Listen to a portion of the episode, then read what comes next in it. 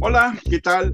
Antes de iniciar la charla del día de hoy, quiero tomarme unos minutos junto con Alex Cruzerna. Alex, ¿cómo estás? ¿Qué tal Armando? Un gusto saludarte. Igualmente, y bueno, Alex y yo queremos agradecerles a todos por tres años de estarnos escuchando, por tres años de seguir el podcast. Con este episodio del día de hoy empezamos nuestro cuarto año. Alex, ¿qué han sido estos tres años de grabaciones? Hemos hablado de todo, de todo, de lo que pueden imaginar no de política, pero sí de, pues de lo que se a veces está en el abismo, ¿no?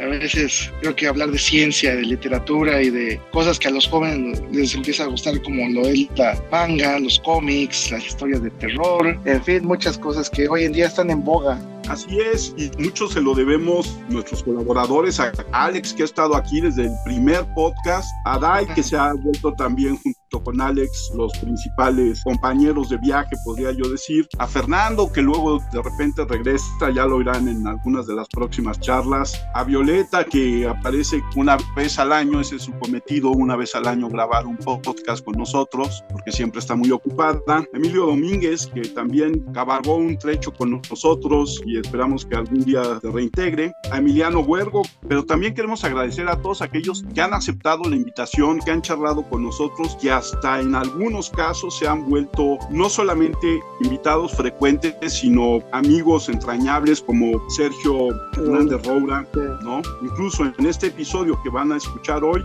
es parte del equipo que está charlando con una autora ecuatoriana que les va a encantar esta charla, Marina Garone, que siempre nos apoya con temas, ideas para el podcast, a sus colaboradores que se han vuelto también colaboradores y amigos muy entrañables, Víctor Bañuelos Aquino, Robinson López Arevalo, pues muchas gracias. También agradecerle a Marta Romero que ha estado con nosotros y que tenemos una plática muy interesante con ella y la representante de Memoria del Mundo en México, que saldrá en las próximas semanas, Emiliano Gallaga, pero próximamente lo oigamos esto de nuevo con todas esas historias de arqueología que nos cuenta, a Marco Salazar, en fin. Pues la primera charla fue Víctor Villanueva y Víctor Villanueva ha sido también un invitado constante en este podcast, a Jesús Gómez Morán igualmente, Daniel Tellas, hemos tenido poetas, cuentistas, deportes, también hemos platicado un poco de la historia.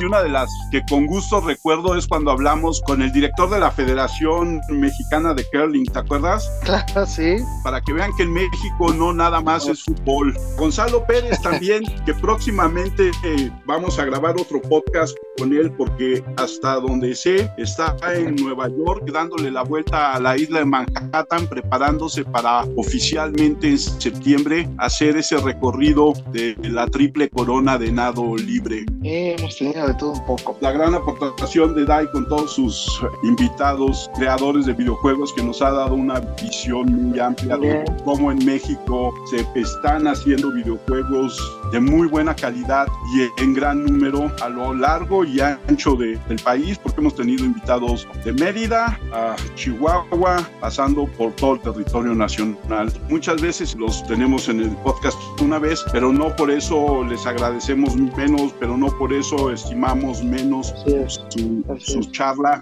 Así es. No queda más que agradecer a todos los que nos escuchan. Exactamente, a todos los que nos escuchan. Yo siempre menciono a Gonzalo en Perú, que incluso se ha comunicado con nosotros a través de Twitter, que nos ha sugerido temas, pero también hay gente que desde un principio nos escucha en Seattle, en el área del estado de Washington, en Estados Unidos, en Irlanda también hay gente que nos sigue desde el primero o el segundo episodio. Yo quiero agradecerles a todos ellos, aunque no conozco sus nombres, por el seguirnos a lo largo de estos tres años. También agradecerles que entren al blog, digo, ahí está también, por si quieren leer algunas cosas interesantes o algo, ¿no? Así es, crecimos del podcast al WordPress. Dai está preparando el Instagram ya y con Librería Bonilla, pues algunas charlas que tengo yo allá en la librería con los autores de Bonilla. Gracias a ti, Alex, por estos años de cabalgar, por estar siempre aquí, por proponer siempre nuevos temas, nuevos invitados. Lo mismo a Dai, que siempre está buscando y siempre está viendo y siempre está proponiendo. A todos los que han colaborado aquí con nosotros Muchísimas gracias, pero sobre todo, como dije al principio, como Alex ya lo repitió, gracias a ustedes que nos oyen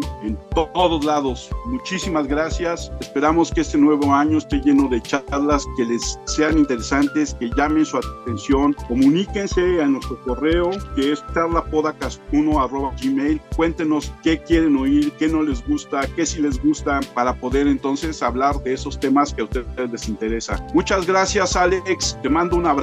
Gracias por, pues, por estar aquí, gracias por la invitación. A usted, maestro, igual. Nos dijo, pues ahí estuvimos y ahí estamos sumando. un abrazo y nos estamos viendo en otras charlas. Y ya, no les quitamos más el tiempo y los dejamos con la charla 132 con la escritora Solange Rodríguez Pape, que espero les guste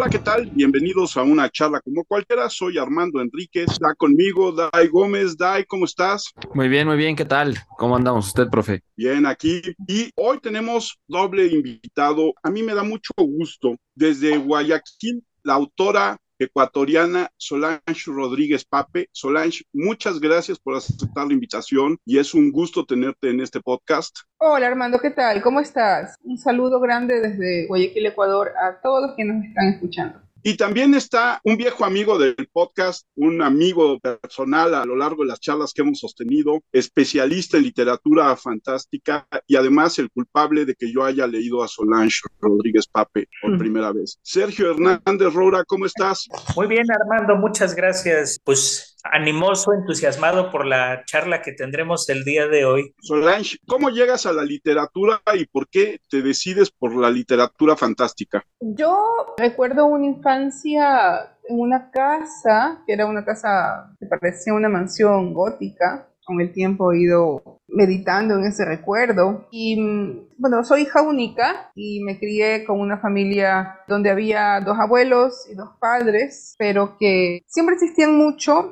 que había un cuarto en esa casa al que yo mejor no entraba, que en ese cuarto había alguien intentando hacer algo, como concentrado en algo, y ese, esa persona en ese cuarto era mi abuelo. Y mi abuelo había decidido ponerse a escribir una novela o trabajar cosas relacionadas con la escritura. Y entonces las veces que yo entraba a ese cuarto, pues veía a este hombre concentrado frente a un escritorio, como haciendo una cosa súper importante. Y pues desde ese momento entendí, ¿no? Varias cosas que ahora con el tiempo he ido confirmando. Por ejemplo, la importancia de la soledad de la escritura, la importancia de la concentración, la importancia, digamos, de los cuartos privados. Entonces siempre me llamó la atención la profesión de este abuelo que requería tres cosas que decía Sabines, ¿no? Tiempo, abstinencia y soledad para poder hacer esta cosa que para él era importante, que era la escritura, ¿no? creo que fracasó. Yo era muy niña, tenía apenas cuatro años, no recuerdo de muy, muy, muy de mi infancia. No sé qué tal le fue a mi abuelo con su empeño de la novela, pero siempre le interesó mucho a mi abuelo, era como un intelectual. Le interesó mucho leer, escribir, como les digo, esta quietud, ¿no? Y creo que desde ahí he entendido también la figura del creador como una figura bastante particular, ¿no? También hay una frase que, que me gusta mucho, no sé quién la dijo, dice que cuando hay un escritor en la familia, la familia se destruye. Si no se destruye, al menos se rarifica. Y la presencia de mi abuelo volvió un poco rara a mi familia y desde el punto de vista de estas constelaciones familiares, dicen que uno de alguna forma siempre se identifica con algún miembro de su familia e intenta o repetir la historia, cambiarla completamente. Y yo estoy muy clara en que esta descendencia directa que tiene que ver con la escritura definitivamente está ligada al tema de mi abuelo. Solange, eh, yo te quería preguntar, esta es una de las grandes dudas que siempre me surgen, sobre todo porque me dedico a estudiar la recepción y las influencias. ¿Cuáles serían las sombras que te arropan en el momento de escribir? Siempre cambian, ¿no? Siempre son varias y también hay unas que uno no quiere tener cerca, pero existen, ¿no? A ver, y han ido mutando, como te digo, con el tiempo y unas que uno preferiría, ¿no? Como, como aproximarse. Creo que ser un escritor que escribe desde centro, o sea, no en Quito, no en la capital, sino en una provincia. Yo estoy en Guayas, estoy en una provincia de Ecuador que queda frente a un río enorme, que es el río Guayas. Entonces, también está la presencia de este provincianismo fuerte, ¿no? Sin embargo, Guayaquil es una ciudad desde donde se ha trabajado muy buena literatura y de gran calidad en Ecuador. De hecho, tal vez la renovación siempre viene de Guayaquil. Entonces, inevitablemente, una de las cosas que yo me he preguntado es dónde está esta raíz y cómo te tejes a un linaje donde se supone que Ecuador está siempre fuera del canon. ¿no? O sea, tal vez la literatura ecuatoriana recién a partir de los últimos 20 años se ha conocido con fuerza o digamos ha salido de una especie de ostracismo. No sabía nada de literatura ecuatoriana. Ayer leí un ensayo sobre eso. Decía, Ecuador es gran ausente de la historia de la literatura latinoamericana. Entonces creo que ese sería el primer fantasma. O sea, el primer espectro tiene que ver con el lugar desde donde escribo. Segundo, también el tipo de literatura que he elegido hacer, ¿no? Ahora Armando me acababa de preguntar acerca de por qué literatura fantástica. Eso no, no lo contesté. Bueno, hasta hace en realidad muy poco tiempo yo no sabía que lo que hacía era fantástico. O sea, no sabía que había una categoría para algo llamado literatura fantástica. Desde que yo me recuerdo escribiendo, siempre he escrito cosas que tienen mucho que ver con el tema de la imaginación, ¿no? Y no lo mimético. Y si nosotros, digamos, basta solamente recordar la tradición de nuestros países, nuestros países son países que vienen de un realismo muy arraigado, muy profundo y que definió el carácter del Estado-nación al que pertenecemos, ¿no? que era utilizado como herramienta política para crear moral, para crear amor por la patria, ¿no? y para hacer denuncias. O sea, el realismo siempre fue la herramienta oficial de los países latinoamericanos. Y ahora, bueno, hemos encontrado otra vía y otra voz, que es el tema de la literatura fantástica, porque finalmente la literatura es la herramienta, ¿no? Eh, eh, uno le puede dar la función que uno le quiera dar. Entonces esa es una segunda cosa, ¿no? O sea, hacer o definirse o decantarse por un tipo de literatura mimética eh, dentro de un canon básicamente realista es algo problemático. Y tal vez la tercera cosa con la que tengo que lidiar es el tema de ser mujer, porque el tema del feminismo o el tema de la voz de las mujeres siempre ha estado en disputa, ¿no? Y una de las cosas que incomoda mucho ahora es que estas voces de mujeres tomen siempre una postura feminista radical, ¿no? Eh, escucho a mis colegas decir, eh, yo no leo hombres, por ejemplo, yo, los hombres están colocados en una, como me dijo una colega, están en un sótano, en una puerta tapiada. Entonces, bueno, son posturas mi postura no es para nada radical, ¿ok? O sea, yo entiendo que mi idea del feminismo es mucho más temperante, me parece que hay que establecer un diálogo mucho más profundo, que va a tomar muchas generaciones, también el hecho de llegar a un diálogo real, ¿no? Entonces, no me parece que mm, vetar sea el camino correcto. Y también permanentemente me voy preguntando por mi papel dentro de esa voz. Es una voz fuerte que existe y que me interesa mucho, ¿no? Así que llegando a un punto medio, porque siempre te digo, voy contestándome y voy dando respuestas diferentes a esto, una búsqueda constante, he concluido o me interesa concluir que mi voz entra dentro de una línea que tal vez podríamos definir que se llama feminismo fantástico. Y te explico rápidamente en qué consiste. Y bueno, los grandes temas de escritura, de la imaginación fantástica, casi siempre han estado asignadas por el tema de lo masculino. Entonces me interesa hacer una revisión del monstruo, por ejemplo, desde el punto de vista de lo femenino. De la mujer no como un objeto permanentemente de deseo, sino como una protagonista de su deseo. Y de estas relaciones donde siempre las mujeres eran, como te digo, objeto de o el fin para, pues no, ahora más bien me interesa mirar el canon de otra manera y me interesa ver cómo desde el punto de vista de lo femenino se puede refrescar este discurso de lo fantástico. Interesante, ¿no? Esta postura. Yo te quería preguntar, ahorita que estamos como en este tema general, justamente que tocabas, ¿no? Lo que buscas con tus libros, específicamente desde la lectura fantástica, ¿cuál es el mensaje que buscas provocar en tus lectores? Pues no sé, dependiendo de, relato, ¿no? También te podría decir, no, no persigo ningún mensaje.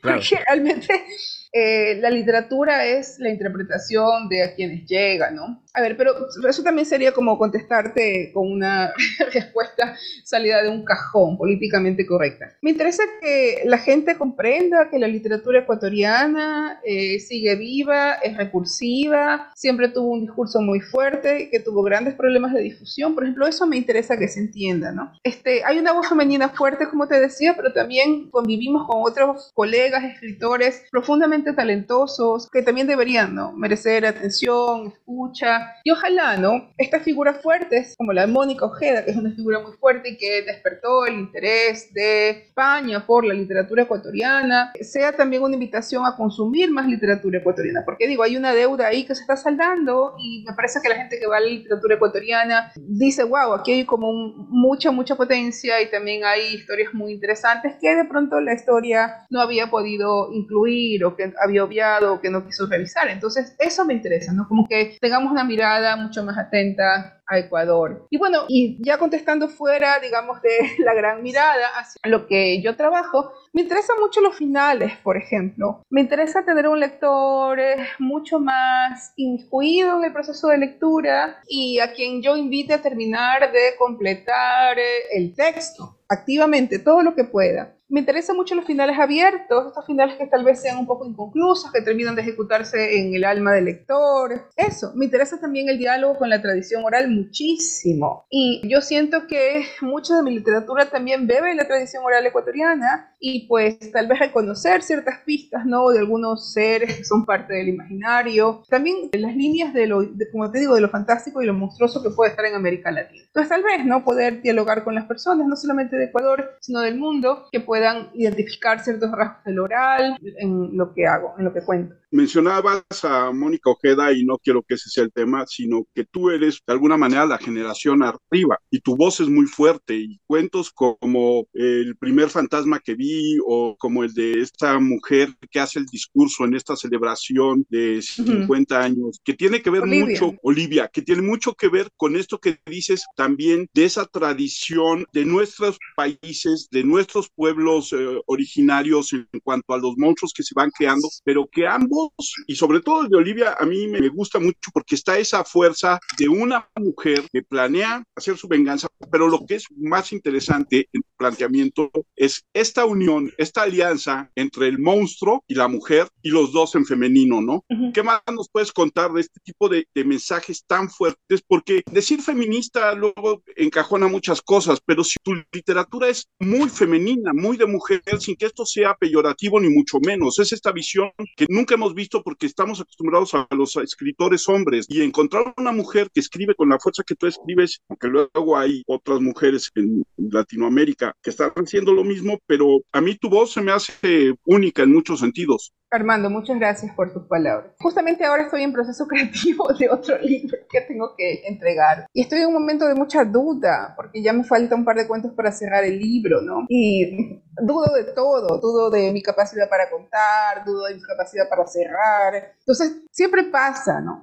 Ahora me está pasando más a menudo, porque aunque parezca mentira, a medida que uno va avanzando en este camino, en lugar de llenarse de certezas, uno se llena de dudas. Por ejemplo, se aterra porque piensa que se está repitiendo, eh, o se cierra mucho, ¿no? Uno piensa que el, título funciona, pero no funciona. Entonces, en fin, eh, lo que dices me, hace un poco de gracia porque aunque te parezca bravo, tú me dices, este, ah, cuentas bien, tienes una voz original al momento que estás elaborando un nuevo comentario, mira, no importa todo anterior, que también lo hice, que también resultó, de pronto este nuevo no resulta, o sea, permanentemente quien está, está en proceso creativo duda mucho, ¿no? Y se llena de unas inseguridades que de pronto desde fuera no se entenderían, pero no te imaginas cómo estoy en este momento de dudosa acerca de mi propio trabajo. Eso como para que sepas en qué ando. Ahora, me hablabas del personaje de Olivia. Hay otro cuento allí, bueno, hay algunos cuentos en, mi trabajo que tienen que ver con la tradición oral. Por ejemplo, está el cuento de la Tanudos, ¿no? Que es esta historia de esta chica que cuenta un relato oral de una cosa que le ha pasado, una especie como embrujo familiar. Y entonces este es un relato enmarcado, es una historia entre otra historia, se cuenta en el marco de una fiesta, etcétera, ¿no? Entonces, sí me interesa mucho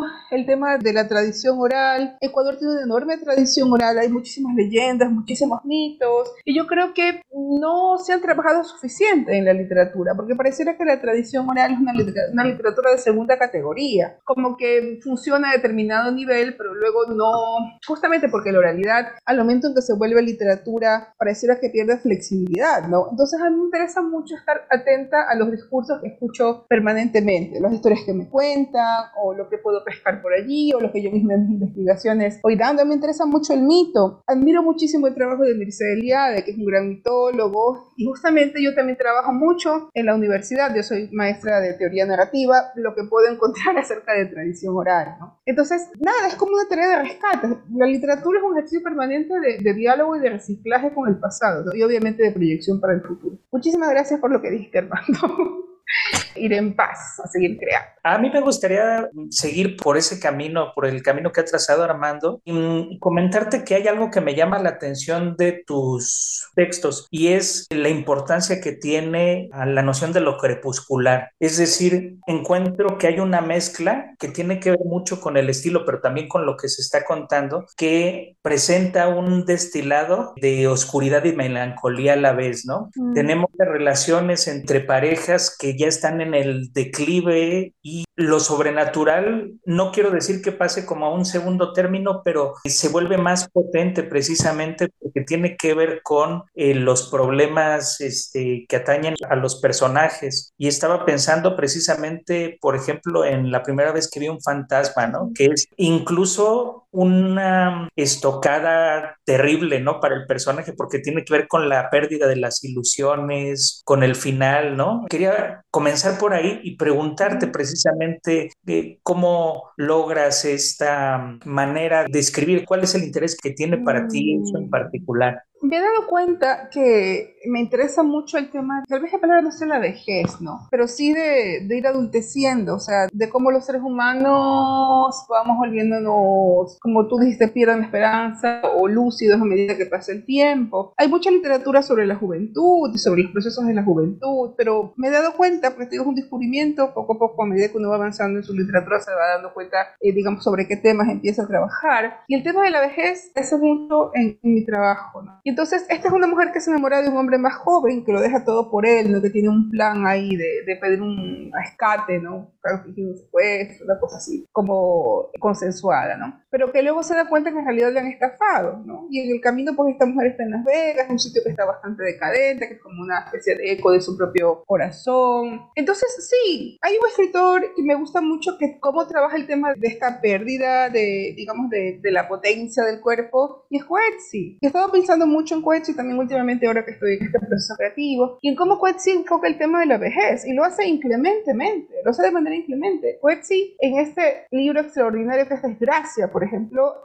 es prácticamente la crónica de una caída de, de, una persona a partir de un hecho simple, que es el hecho de que ya no tiene con quién tener sexo, porque la, su prostituta de cabecera ha decidido ya no ejercer. Entonces, ese pequeño hecho que pareciera una cosa trivial hace que prácticamente este hombre se vaya cayendo por las escaleras hasta que realmente cae en una verdadera desgracia. Entonces, pensar en eso, y es verdad, o sea, estas cosas cotidianas que luego van a tomarse a la desgracia. Y entonces, sí, o sea, me interesa mucho hablar de qué posibilidades hay a medida que vamos volviéndonos viejos, lo que perdemos y lo que ganamos. A veces sí, los trato de una manera, tú dices, como un poco cruel, inclemente, sí, puede ser. Hay otro libro que es Un mundo raro y en ese libro hay una historia de una mujer mayor, de una anciana de unos 80 años, que se enamora de un marciano y lo trae, o sea, es toda una fábula acerca del futuro y qué va a pasar con los hombres en la Tierra y las mujeres. Entonces ahora dice ella, ¿no? El futuro está en el sexo interespecies. Entonces puede parecer como graciosillo, pero en realidad se vuelve un pretexto para hablar sobre la humanidad, sobre el amor y sobre la vejez, sobre el sexo, o sea, y cómo seguimos llenos de maravilla a pesar del tiempo que pasa. Entonces, esta es una historia, es una historia de amor, tal como te digo, entre, entre una mujer bastante adulta y anciano que decide comprar como 20 años más de vida para amar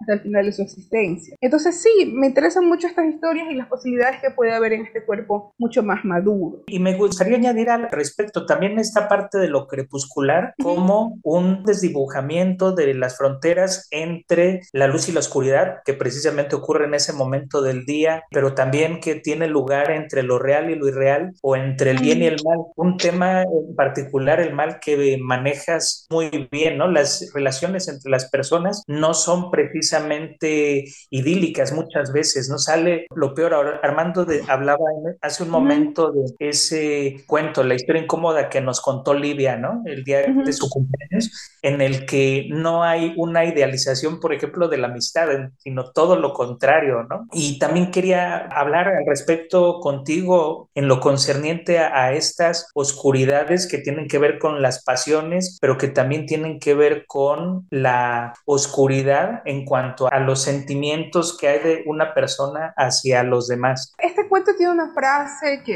se recuerda, que algunas personas han recordado y me la dicen siempre, ¿no? Los monstruos cuando nos encontramos ya nunca más volvemos a estar solos, ¿no? Aceptando la parte monstruosa que todos tenemos. Yo creo que sí, muchos personajes conviven de manera muy intensa con, con su oscuridad Y varias de las lecturas que he escuchado, justamente ese es el fantasma, ¿no? O sea, porque si el libro se llama La primera vez que vi un fantasma, ¿en qué consiste ese fantasma? Entonces el fantasma muchas veces, sí, en efecto, son seres que vienen de otra dimensión a recordarnos, a darnos noticias, a darnos eh, sustos, ¿no? Pero en realidad el fantasma tiene que ver con el tema de la pérdida, con las cosas que vamos dejando a un costado, con aquellas cosas que vamos aplazando y que vuelven de alguna forma, con alguna pulsión, con las cosas que han muerto irremediablemente, como es el caso de eh, el último cuento, la primera vez que hay un fantasma, en que está, lo que es lo que espanta, ¿no? Cuando la mujer dice, entonces abrí los ojos y lo vi, ¿qué ve? Ve su pasado, su juventud, lo que se fue, la ilusión, o sea, nunca se sabe qué es lo que vio, ¿no? Y en este texto de Olivia, finalmente, ¿qué es esta mujer que se le parece, esta mujer del saco? Es como su propia proyección de su pulsión de lo que realmente desea, ya desea en el fondo ser libre de este marido que tiene, que le es infiel, de este hijastro pesado, que nunca la va a aceptar como madre, sino que va a ser eh, alguien que siempre le sacará en cara su dinero. Entonces, de pronto podemos hacer esa lectura, ¿no? La mujer del saco, es como todo ser de cualquier ciudad donde hay monstruosidades, puede ser una proyección de la propia Olivia, en realidad, ¿no? Y es, es su lado monstruoso que finalmente gana y la libera para que ella pueda irse con el hijo hacia donde ella buenamente quiera. Me ha gustado esto que has dicho de lo crepuscular y, y lo limítrofe. Lo voy a meditar más. Voy a ver cómo funciona eso en mi trabajo porque suena muy bien. Y para, para cerrar un poco la idea, yo creo que los géneros, para que funcionen, nunca tienen que ir del todo puros. O sea, ¿qué es el terror puro? ¿no? Hace poco tenía una discusión por Twitter acerca de una película que se llama Speak No Evil. Es una película muy, muy, muy dura, muy descorazonadora, pero es una película donde no hay gore en realidad. Entonces, la discusión de los usuarios de Twitter era: esta película no asusta, te aburres. ¿Por qué? Porque no tiene sangre, porque no tiene asesinatos, porque no tiene como cosas demasiado gore, o sea, no es el conjuro, no tiene esos jumpscares. Entonces, ellos me decían: no, eso, ese terror me aburre. Pero en realidad, ¿qué es el terror? Y bueno, entonces ahí entendí que la definición que cada uno tiene acerca del terror puede ser muy subjetiva. Por ejemplo, para mí, lo más cercano al terror es algo que te deje sin una gota de esperanza. O sea, no, no me tiene que asustar, me tiene que desesperanzar, me tiene que hacer sentir abatido y lleno de pesadumbre. Eso a mí me parece que me asusta profundamente. Pero hay personas a las cuales eso no es terror. Entonces, tal vez, y mucha gente también ha llamado mi obra como obra de terror, no sé si en realidad, o sea, de hecho no, no sé si mi obra es de terror, lo pueden leer el código que quiera, cada quien es libre de leer como quiera su trabajo. Pero yo creo que si tuviera que elegir una forma de terror, es eso justamente, es como la falta absoluta de esperanza, ¿ya? Y por eso yo también trabajo mucho en una literatura que no sea tan este, desesperanzadora, ni tan terrible, ni te deje en completo desaliento, porque yo no quiero generar ese tipo de reacciones en los lectores. Me interesa generar sí, un poco de perturbación, inquietud, pero no desesperanza. La desesperanza es lo último que quisiera crear un escritor, ¿no? O sea, tal vez conciencia social, no sé, reacción, pero no desesperanza. Si logro eso, y sí ya no, lo dejaría por un tiempo. Interesante esto del terror, a mí me pasa, al menos a mí también mucho, en la rama de los videojuegos, ¿no? Digo, porque asustar, pues te puede salir un gato a las 11 y te da un susto, ¿no? Pero eso no es terror, no tienes miedo del, del gato como tal, ¿no? Y en el caso de los videojuegos existe mucho esta frase del terror psicológico, que es justamente, ¿no? El sentirse inofensivo, el no poder agredir y poder protegerte, creo que es el peor de los terrores en muchos de nosotros, el saber que no puedes hacer nada. Pero bueno, hablando de este tema de los géneros, Solange, en Balas Perdidas, que es el que estaba leyendo justamente yo hace ratito, inicias con, bueno, primero me encanta que se llamen descargas, ¿no? Este,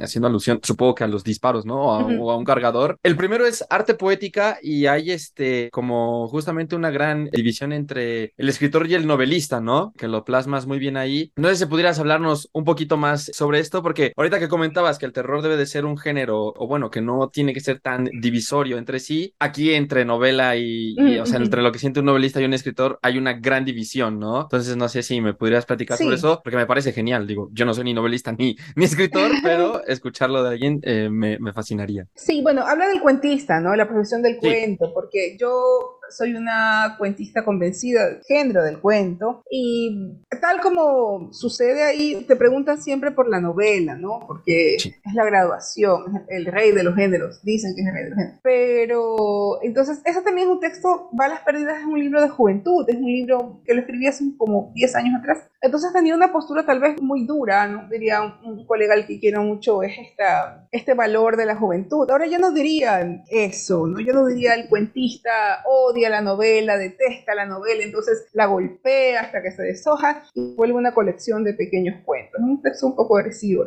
que lo digo, ¿no? la agresión de la juventud. Sí, ya, ya no creo eso. Porque por las palabras que uno dice luego le piden cuentas. Ese, ese es el riesgo de publicar.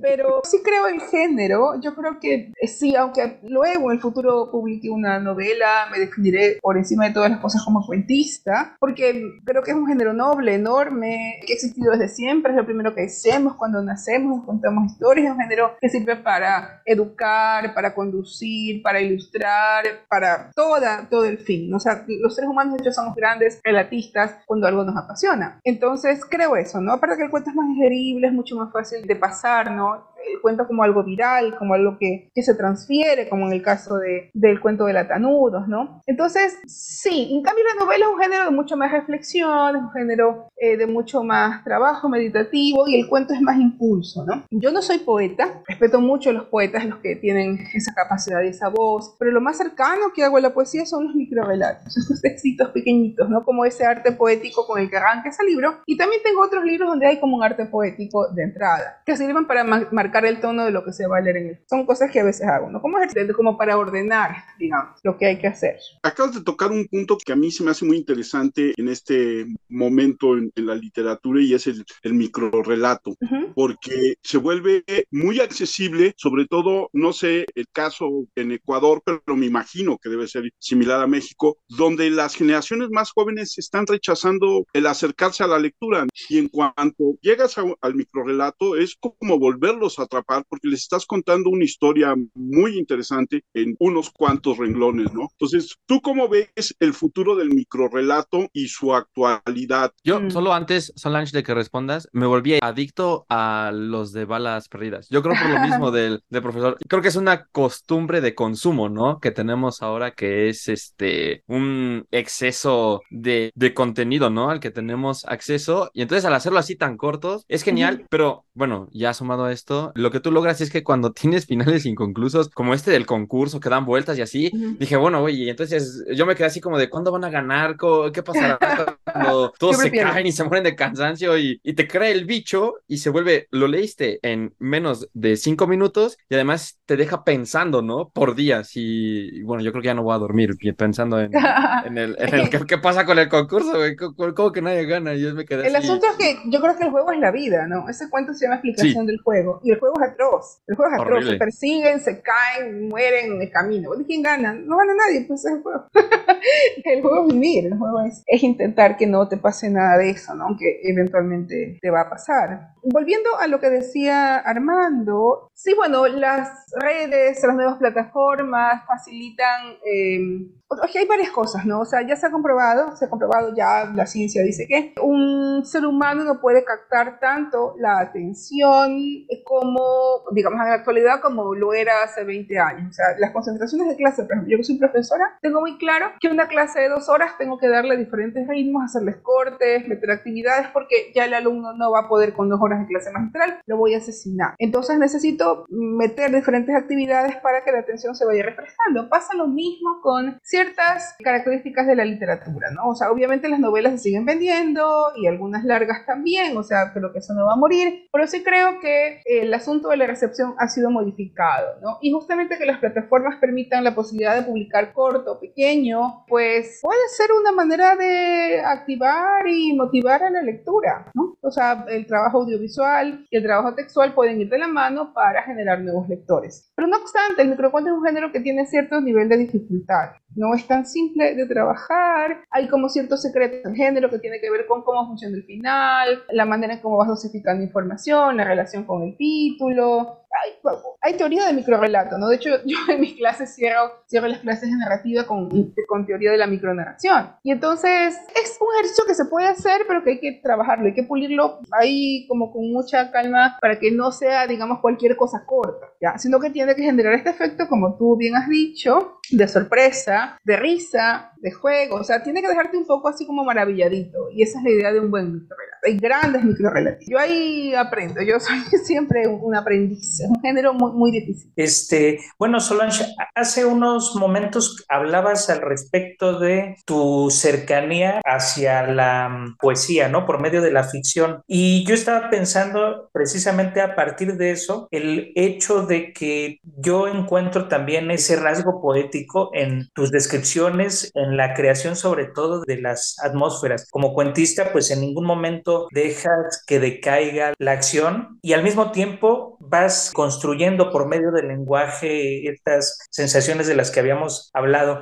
Yo lo veía también como una labor de cocinar lentamente, ¿no? Es, es algo que yo admiro mucho en la literatura fantástica y bueno, particularmente en lo que has escrito. Al igual que en Paladar, nos estás llevando por un recorrido de emociones. Habrá muchas lecturas y habrá gente que esté centrada en el hecho de en qué consiste ese platillo misterioso y selecto, ¿no? Para el, el cual se realiza este tipo de reuniones, pero en realidad todo esto es el marco de una historia que va mucho más allá que, como tú decías, de este tipo de terror, del, este, del mero susto, del gore y todo eso, y va mucho más allá. Quería también que habláramos un poco de esta construcción de la atmósfera.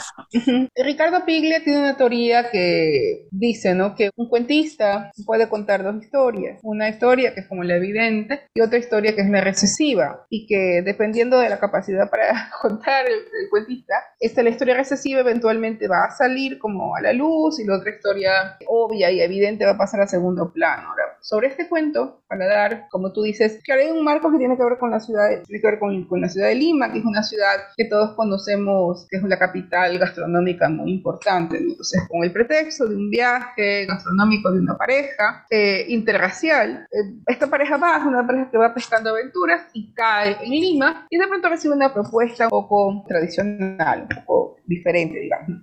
Entonces, con ese marco, con ese pretexto, pues se aprovecha para pues, hablar justamente de este turismo gastronómico que existe, por cierto, y le va excelente. Y también, digamos, de esta ciudad de Lima, ¿no? Que siempre está allí como un marco latente que pinta un poco la ciudad y que también ayuda a entender cierta idiosincrasia que es en torno a lo culinario, etc. Entonces, eso vendría a ser como la, la historia obvia, ¿ya? Pero la historia que está abajo, la historia latente, es la historia de esta mujer, su cáncer, está respondiéndose un proceso muy serio y su necesidad de afecto y de deseo y, y sus necesidades sexuales porque la pareja con la que está pues no, no la satisface, entonces es una mujer que sale a buscar aventuras en la noche, lo cual también es raro porque supone que las mujeres no hacen esas cosas, pero esta mujer sí sale a buscar aventuras en la noche y obviamente encuentra su aventura. Esa es la segunda historia, ¿no? que empieza ahí ya luego a, a cobrar carácter y al final pues no hay una fusión de ambas historias en este final donde en efecto aceptan la invitación atrevida gastronómica que le hacen pues a esta pareja. Es un poco resumen de,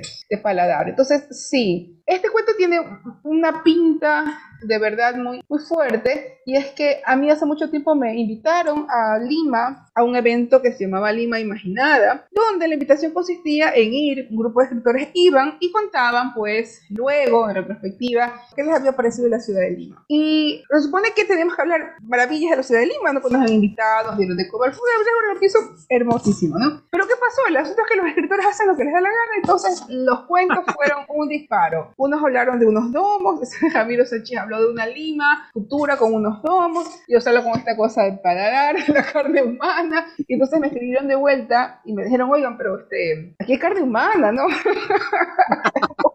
Había que editar eso un poco, pero no lo que esperaban, ¿no? No sé qué pensaban que digo, o sea, qué linda, Lima, Lima es maravillosa, por cierto, la amo, aquí ya viene en este libro que estoy trabajando, hay un segundo cuento también que sucede en Lima, pero ese es el asunto, no era lo que esperaba, entonces, bueno, yo intenté crear un poco la Lima culinaria que me interesaba, pero tampoco dejé de meter esta parte que tiene que ver 100% con la imaginación, pues la imaginación es libre, va a hacer lo que quiere. Pero además que tiene que ver, y eso es la parte que me encanta también, Ah. este componente social, y en este caso, pues una de las grandes metáforas con las que se habla del, del neoliberalismo es precisamente el canibalismo, ¿no? Sí, sí, sí, sí, Esto, claro. inserto ahí eh, la parte de la impunidad, cómo consiguen eh, ese platillo, ¿no? Eh, todo eso que subyace a la historia, como también hace rato que hablabas de Latanudos, aparentemente es una reunión entre amigos y comienzan a contar la historia de este extraño ser y de pronto se menciona que están en un lugar en el que si salen podrían eh, terminar eh, siendo asesinados, ¿no? Esta parte social que está a lo largo de varias de las historias, el tema de eh, la desigualdad, desde luego que también está presente en este de, de Lima, ¿no? Es, es una Lima exótica en sabores, en olores, en... Claro, para este, quien puede pagarla, ¿no? O sea, no lo había pensado, no había hecho esa lectura que tú le das, pero tienes razón. Hay una depredación absoluta del espacio, ¿no? Y también está en Olivia cuando se habla de, de este puente que divide una, parte pudiente de la ciudad y otra parte que es la parte de la gente que incluso teme que vaya invadiendo, ¿no? Estos, estos pordioseros, esta gente sin dinero que está avanzando. Es lo mismo que pasa con, con Olivia. Y también hay otro cuento allí que es Matadora, donde también hay un acento social. Hay una mujer que por fin ha logrado salir de donde estaba, está viviendo en un, un lugar residencial que está al frente de otro lugar que no es residencial. Entonces, ella no quiere salir de ese edificio porque no quiere perder el estatus que logró conseguir, ¿no? Entonces, tienes razón, hay, hay, hay como una presencia de una, ¿cuál será? No es una crítica social, pero es una, una mirada hacia la desigualdad, hacia las clases, que sí está allí latente. Yo creo que cualquier latinoamericano que vive en la ciudad está y no puede dejar de hablar de eso, ¿no? Uno siempre es uno, su fantasía y sus circunstancias, no puede salir de ello. Y en ese sentido me parece muy significativo que el personaje, además el- la pareja de, de la protagonista, sea un gringo, ¿no? Es un norteamericano, sí. Exactamente, como este personaje que va viendo lo exótico, buscando emociones, buscando sentir, ¿no? Este, Se toma un viendo- batido de rana porque ya, pues lo que toca comer, uno puede ver al personaje. Es súper novelero, no importa, aunque luego le ve la paz, come la Y además que le entra todo, ¿no? Sí, es un devorador, es un voraz. Sí, sí. Y, y en esta, además, en esta crítica social, como tú dices, la cotidianidad de todos nosotros en Latinoamérica, otro de los temas, o que está presente ahí en tus cuentos, que llama la atención, sobre todo en Matadora, precisamente, que, que iba a comentar, es este asunto de los feminicidios, de cómo en esta parte de la que hablabas al principio de feminista o no feminista, el asunto del valor de la mujer en, la- en estas sociedades tan machistas en las que hemos crecido y el poco valor que le dan a la mujer. Hay otro cuento, es en Olivia, donde vas haciendo de repente una frase del machismo popular cada vez que quiere Mm. puntualizar algo, ¿no? Y Es matadora. El- en matadora dicen, ellas se hacen matar. Ellas Sí. mismas se hacen matar. Conforme va avanzando la noticia de, de la televisión, Sí. pero es eso, yo creo que el horror y el terror y estas cosas, no necesitas una mansión gótica, sino es parte de nuestra realidad y es ahí donde pega más, ¿no? Donde te llama más la atención, porque como decía Dai, el susto te lo pega el gato, ¿no? Sí. Mm. esos elementos que de repente los tenemos ahí y que no podemos dejar a un lado. Y entonces creo que en ese sentido, sí, tus cuentos, o lo que conozco de tus cuentos, son esta cotidianidad que además está torcida, ¿no? Y a mí me gustaría que tu literatura tuviera más difusión, que hay cosas que me gustaría leer que no se encuentran ya o no se encuentran en este lado del continente. Así es. Muchas gracias. Yo también quisiera tener más difusión. me asusto. Mucho. Me encantaría llegar a México con mi trabajo. Me encantaría. Pero aquí entre nos, las editoriales siempre quieren novedades. Entonces, lo que me dirían fue, bueno, ok, te vamos a publicar en México. Vamos a soñar. Digamos que Almadía dice Solange, te vamos a publicar. Pero Almadía no me va a decir Solange, reeditemos. Solange, saquemos un mundo raro. Almadía me va a decir, ¿qué tienes de nuevo? Porque así funciona. Entonces, yo no sé, pues voy a tener que llegar con mi autopublicación a México. Voy a tener que hacer pops. Los, eh, los libros igual están comprometidos por cinco años. O sea, es complejo, ¿no? Y cuando uno entra dentro de un proceso de edición, las editoriales tampoco son todopoderosas, distribuyen donde buenamente pueden distribuir. Yo estoy muy agradecida con Candaya, porque Candaya hizo posible que en la primera vez que, estu- que vi un fantasma esté, esté en México. Imagínense, si no podría tener esta charla con ustedes y agradezco muchísimo que, que hayan sido mis lectores y que les interese mi trabajo. Pero bueno, pues es como es, entonces al menos una parte. Ojalá en el futuro haya posibilidades de llegar con una editorial también otra vez a México y que haya difusión. Por suerte todavía espero seguir viviendo y que haya material para largo, ¿no? Pero también espero eso. Ese es otro tema largo para hablar acerca de... Porque la gente piensa que solamente con publicar ya está. no, o sea, hay todo un camino de los libros que se escapan. Y a veces uno dice, tal vez la solución sea el pirateo, ¿no? Y ya no importa, aunque no se vende. O sea, ¿qué hacemos? Porque uno como lector sí quisiera que los libros lleguen muchísimo más lejos que lo que buenamente las editoriales con sus alcances escasos y humanos logran ahí la, pregunta también sería... Internet, Kindle, ¿no? Claro, pero eh, también eso es un enredo, por ejemplo... Para que me llegue a mí, quieren. Sí, sí, es que de, ahí dice eso, ¿no? Entonces, pero sí, pues no, un EPUB, ya, pero hay editoriales que te dicen, no, EPUB, no, no queremos libros digitales porque piratean. Entonces, no libros digitales, pero tampoco distribuyen, entonces, ¿cómo llega? Ya no llega. Hay un grupo también en Facebook del que yo formo parte que es puro libro pirata y hay editores que entran ahí y dicen, no pirates nuestros libros. Pero bueno, así uno puede conocer los otros libros, no los libros de los demás. Pero sin embargo, la editorial es un negocio, obviamente, y pierde. Sí. Es un libro. O sea, no hay una ética allí, ¿no? O sea, debería haber, pero las editoriales no son, pues, ¿qué, quién publica así? Ah, por todo lado. Random House, Anagrama. Son editoriales que tienen un enorme alcance, ¿no? Pero no se puede siempre. Pues, o sea, y ellos tienen sus fichas, ¿no? Y en ese sentido, tú como escritora, yo, yo estoy de acuerdo. De repente, el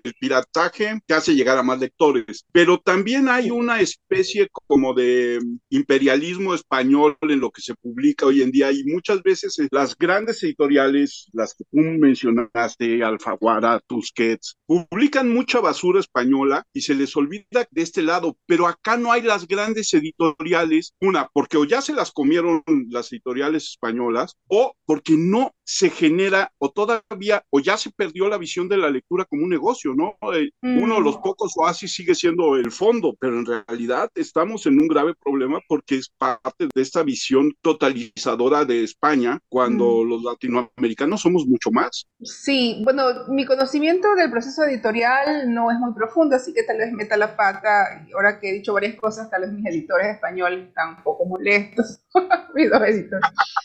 Esperemos, esperemos que no. Pero es una pregunta que nos hacemos todo el tiempo los escritores, ¿no? O sea, porque se piensa que ya publicar es la solución, ¿no? Pero nunca es la solución, es el inicio de otro problema. Y te cuento qué sucede cuando entra un agente. Ahí sí ya pues, es un problema mucho más grande, a veces es una solución, a veces es un problema. Pero sí hay lectores, ¿no? El asunto es que se, se opina que tal vez América Latina es un mercado donde no sale tanto, tal vez más España. Entonces, son decisiones estratégicas que muchas veces no se toman con la realidad que deberían tomarse, ¿no? Tal vez están llenas de, presuposiciones y de prejuicios, no lo sé. Pero claro, lo cierto es que, mira, a propósito de lo que acabas de decir, yo tengo ocho libros antes de la primera vez que vi un fantasma, siete libros antes de la primera vez que vi un fantasma. Y recién con la primera vez que vi un fantasma he podido llegar a países fuera de Ecuador. Mis publicaciones eran publicaciones, y quiero decir, eh, eh, nacionales, no, eran locales. Yo publicaba en Guayaquil.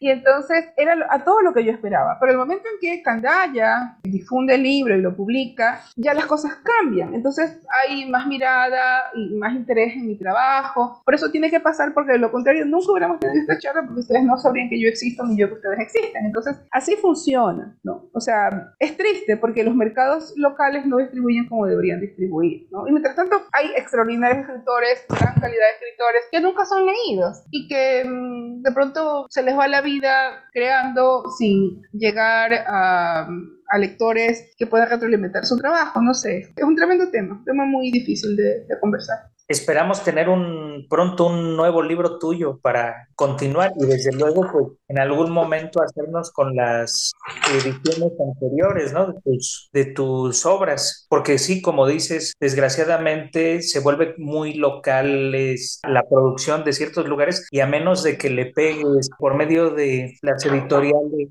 españolas que llegan al resto de Latinoamérica, el proyecto propiamente latinoamericano que se dirija hacia el resto de países es bastante complicado. Sí, pero bueno, esperemos, ¿no? Como te digo, el futuro todavía está por pasar. Estoy en conversaciones con otras editoriales, este editorial es un poco más grande. Veamos si va a difundir como ha dicho que va a difundir. Entonces, eso, ¿no? Y lo importante es también lograr derechos para territorios. O sea que si el material, eh, digamos, hay un contrato para publicarlo en España, pero también liberar derechos para México, para Perú, para, para, todos los países de América Latina. Ya es cuestión de ver cómo uno se mueve, ¿no? Pero, pero sí, la verdad es como... llegará. Ojalá, ojalá, si no, bueno hemos conversado una tarde. justamente hablando de lo de lo que ha escrito Solange, este, el de Hombre Armado, eh, creo que todos los hombres deberían de leer el, el primer párrafo. Creo que hasta yo me sentí un poco identificado con lo que representa el amor en cuanto al tema social, ¿no? Para el hombre es genial, ¿no? Esto de justamente haciendo la analogía, ¿no? De que es un misil, de que se va oxidando y entonces se vuelve una tumba de tierra y una mina que nunca llegó a la explosión redentora. Me parece una barbaridad lo que está escrito ahí, porque también creo que además de ser cuentos, muchos en ocasiones yo los he percibido de los que he podido tener acceso como reflexiones, ¿no? Como analogías, ¿no? Sobre todo este de, del hombre armado, y me pareció genial. Y otra cosa que mencionaba Sonach que me gustaría preguntarte o hablar un poquito sobre esa, tocaste el tema del mito, ¿no? Acá, por ejemplo, en, en México, pues tenemos nuestros mitos, nuestras propias leyendas urbanas, pero quería preguntarte sobre, pues, los mitos de Ecuador, justamente sobre Guayaquil, y si hay algunos que te han inspirado o que has tomado formas a la hora de desarrollar tus propios cuentos. Sí, hay mucho de tradición oral. Por ejemplo, esto no es un mito, pero es una historia que está en Un Mundo Raro, este libro de otra editorial español que se llama El Limbo, que es una historia que escuché acerca de un autobús donde en la noche empezaron a escuchar o empezaron a percibir olores raros y lo que pasó fue que se supone que una persona había muerto en el pasado y que estaba empezando a penar esté dentro del bus, ¿no? Entonces es como, esto, esto pasó, ¿no? Alguien levanta un hilo de Twitter acerca de esto y pues con este hilo, un poco siguiendo la historia, yo escribí esta historia que se llama Compañeros de Viaje, que es sobre eso, no es toda una historia dialogal, está armada en diálogos, no hay ninguna descripción de narrador allí, que cuenta un grupo de pasajeros en un bus diciendo de lo que perciben y cómo se asustan, y quieren que hay en el baño, que no hay, que quieren parar porque alguien tiene que ir a orinar, etcétera, y todo lo, el imaginario que tiene que ver con la realidad, ¿no? Entonces lo que te decía es que estoy muy atenta a estos discursos de la oralidad que sirven para también generar literatura escrita. Y ahora acerca de, lo que se cuenta aquí, hay una leyenda muy, muy fuerte acá que tiene que ver con el tema de duendes y duendas, seres que se parecen, ¿no? Creo que en México son los aluches, que son seres también como duendes, ¿no? Que están en el campo y que buscan mujeres de determinadas características. Bueno, la versión de los aluches, nosotros los tenemos acá en Guayaquil, en, en la costa, y se llama el tintín, que es una mezcla entre el sombrero y otro ser de, de, la, de esta mitología centroamericana. Es un ser que tiene los pies al revés, es un ser que a las mujeres les gustan las mujeres de pelo largo, negro, y les hace nudos en el pelo en las noches y las corteja para, para poder tener sexo con ellos. Entonces, las mitologías se parecen todas entre sí, ¿no? O sea, están estos seres ahí como, como raros. Hay un ser también que se llama la tunda, que es una mujer eh, que engaña a los niños y que se los lleva para volverlos sirvientes, ¿no? Y se parece mucho a esta idea de la ciguapa también, que es este ser centroamericano, la guasangó, o sea, son nombres que son como mujeres que van a, encarnar las fuerzas estructurales del mal y que están diseminadas por toda América Latina, ¿no? Entonces son como seres interesantes, así que yo creo que de alguna manera esta mujer del saco, porque solamente es el hombre del saco, yo creo que mm, esta mujer del saco es un poco la mezcla de todas estas cosas, estas mujeres encantadas que lo que buscan y persiguen niños en toda esta mitología latinoamericana. Eso es lo que he querido hacer como un de, estas ideas latentes acerca de estos mitos femeninos. Una cosa que es interesante también, te referías a este cuento de la mujer ya mayor que se enamora del extraterrestre. Entonces, eso me lleva a pensar en los ensayos que escribiste sobre las novelas apocalípticas de Guayaquil. cuéntanos, cuéntanos un poco de esa literatura que ya va más hacia la ciencia ficción, pero que también es parte de la literatura que no conocemos en México y que a mí en lo particular siempre me gustan estas historias apocalípticas de ciudades. Mi tesis de maestría es sobre el apocalipsis, que es un tema poco, poco revisado. Aparte, yo estudié una maestría en estudios de la cultura, así que el tema no venía como mucho al caso, pero sin embargo ahí me lo aceptaron. Básicamente lo que estudio es cómo posiblemente eh, la ciudad en la que vivo, que es Guayaquil, está al pie de un río. Según en algunas novelas del siglo XIX, del siglo XX y de, de inicios del siglo XXI, estudian el final de la ciudad, cómo puede desaparecer la ciudad. Y una de las teorías, y eso se ve constantemente en estas tres novelas, tiene que ver con la inundación. Entonces, en la primera novela, pues sí, hay un maremoto que barre la ciudad. En la segunda novela también hay una presencia de, digamos, de una trompeta del apocalipsis, como una situación ahí que tiene que ver con un eclipse, que hace que las aguas suban, y hay otra novela que también habla de la ciudad sumergida. Entonces, la tesis de maestría se llama Sumergir la ciudad, y trata sobre eso, ¿no? sobre cómo estos tres escritores han revisado que va a ser el futuro apocalipsis de Guayaquil. Y cada vez que llueve, la gente me escribe y me dice, oye, no se va a cumplir lo que tú dices la maestría. Pero no, obviamente. Entonces yo les digo que, bueno, que el haber estudiado no significa que lo pueda resolver. O sea, yo lo estudié, los teóricos no, no somos muy buenos encontrando soluciones. Y lo que yo les contestaba es que, bueno, en efecto, aparentemente la ciudad tiene todos los elementos y todas las características para sufrir una inundación. Y frente a esto, ¿qué soluciones hay? Nada, tenemos que irnos a los lugares altos, irnos a los cerros. Porque si esto pasa, ¿qué vamos a hacer? El cambio climático está pasando. Llueve con furia, suben las aguas, eso no lo podemos cambiar, lo que sí podemos cambiar es dónde vivimos. Tenemos que ir a, los lugares altos, ¿no? a, los cerros para poder sobrevivir a, este, esta futura inundación de Guayaquil que dicen las personas que predicen catástrofes y apocalipsis que sí podría pasar. Es una muy buena posibilidad de que suceda. Solange, yo tengo una pregunta que me intriga bastante y es hacia dónde sientes que estás encaminando tus pasos. Tremenda pregunta, esa es una pregunta de, de psicoanalista.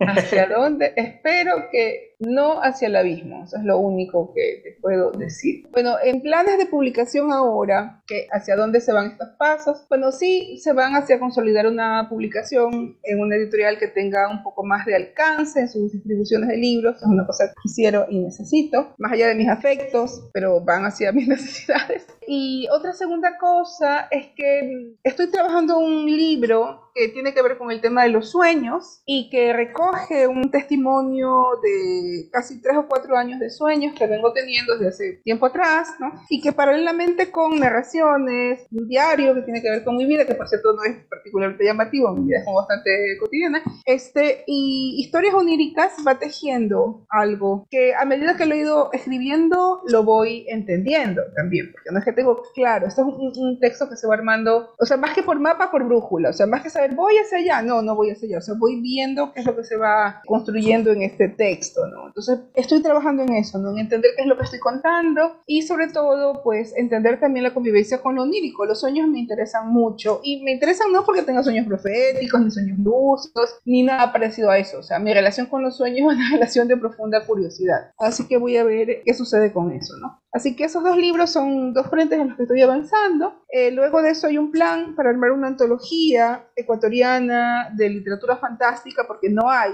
Ahora que lo pienso, tenemos como ejercicios de, de ejercicios de antologar, como literatura con determinados temas, pero no hay una revisión de lo fantástico, así que voy a hacer una revisión, es un plan que tengo para el 2024, celebrar una antología de literatura fantástica contemporánea y tengo el título. El título es una contestación a una frase que tenía un grupo de escritores de mi ciudad, que se llamó el Grupo de Guayaquil, que eran sobre todo realistas. ¿ya? Entonces, esta generación que tuvieron todo compromiso político, militancia, la izquierda, fue tal vez la generación más potente de nuestra literatura y es una generación insuperable. Todo se mide con la vara de la generación del 30. Y entonces ellos tenían una frase que era la realidad y nada más que la realidad. Así, la realidad y nada más que la realidad. Y esta antología se va a llamar La irrealidad y nada más que la irrealidad en contestación a esto, ¿no? Porque ya, pues vamos a ver si este es un momento de irrealidad. Así que esas son las cosas que se vienen, así que hay un 2023 y un 2024 que por ahora van a estar bastante ocupados. Digo, yo más preguntas como tal, Solange, no tengo, pero ahorita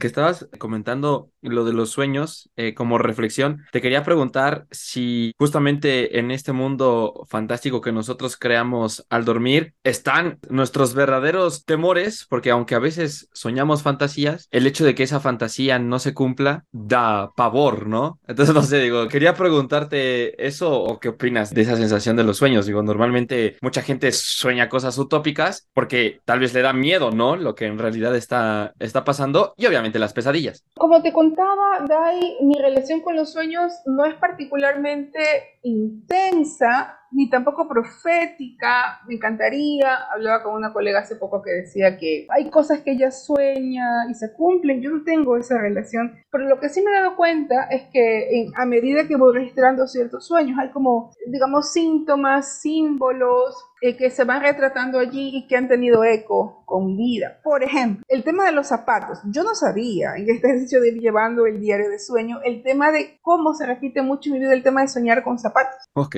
No sabía sabía. O sea, ¿y ahora qué significará? Muchas personas me dicen que tienen que ver con todo el tiempo estarse cuestionando, midiendo, el zapato está relacionado con la medida, ¿no? Otra cosa es el tema de la casa. Uno de mis sueños recurrentes es que siempre vuelvo a la casa de mi infancia y descubro cuartos secretos en esa casa, ¿ya? Entonces hay misterios allí en algún lugar, tal vez soy una persona que le interesa el misterio, no sé. Entonces, bueno, este ejercicio de llevar el diario de sueños me ha ayudado a entender un poco mejor cómo funciona mi cabeza, cómo funciona mi lógica y también mi proceso creativo. Y es como un ejercicio de autodescubrimiento, ¿no? Definitivamente hay muchísimo material acerca del sueño, este, escritores como Walter Benjamin, por ejemplo, llevaron un diario de sueños, muchos escritores han llevado diarios de sueños y estos diarios de sueños sirven también para, como te digo, como una propia mitología personal. Y si hay algún escritor que ha tenido su propia mitología onírica es Borges, creo que todos saben, laberintos, tigres, espejos, o sea, y eso, ¿no? O sea, Borges es tan enorme que ha podido levantar su propio mundo y, digamos, proyectarlo a un nivel mitológico, ¿no? Solo, solo Borges. Entonces estoy en eso, en ver qué puedo encontrar en mi ejercicio de escritura de sueños y ver si le puedo dar forma de un libro para la segunda mitad de este año. Solange, creo que no nos queda más que agradecer profundamente el que hayas aceptado la invitación a platicar con nosotros, a contarnos estas historias. Yo sí recomiendo a todo mundo que busque tus obras. Por lo menos voy a hacer un anuncio y luego espero que Amazon nos pague algo.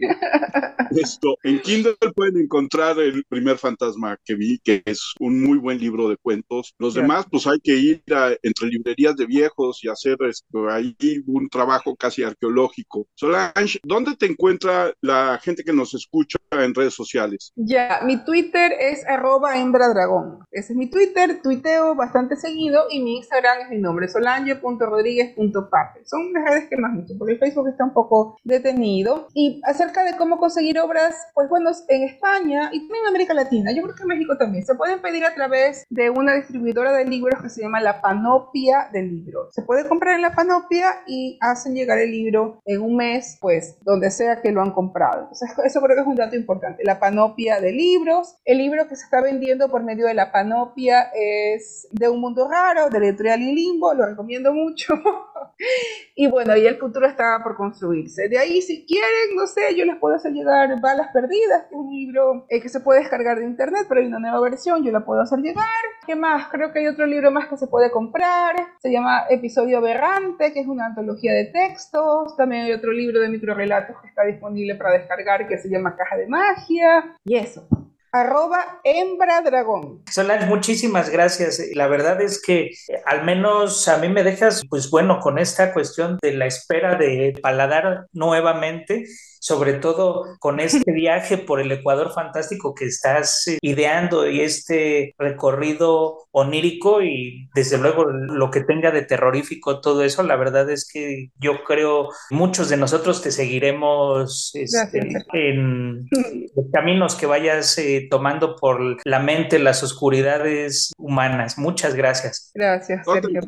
Sergio, ¿dónde te encuentran en redes sociales? Yo estoy en Facebook como Sergio Roura, Sergio Arroba de ahí GS 25 en todas partes, de A y latina GS25. Yo soy Armando Enríquez, a mí me encuentran en Twitter como arroba cernícalo. El Twitter del podcast es arroba charla cualquier uno, nuestro correo charlapodcast1 arroba gmail.com, nuestro WordPress charlacualqueira.wordpress.com. Solange, yo te invito a que cuando tengas nuevos textos, cuando tengas esta antología de la literatura fantástica ecuatoriana, vengas y platiques con nosotros de nuevo. Encantado que sientas cualquier momento que quieras platicar con nosotros, eres más que bienvenida. Mientras tanto, leeremos, leeremos, leeremos todo lo que encontremos porque eres una gran escritora de literatura. Yo no le pongo adjetivo, eres una gran escritora. Gracias, Esto, Y muchas gracias a todos. Nos escuchamos la próxima vez.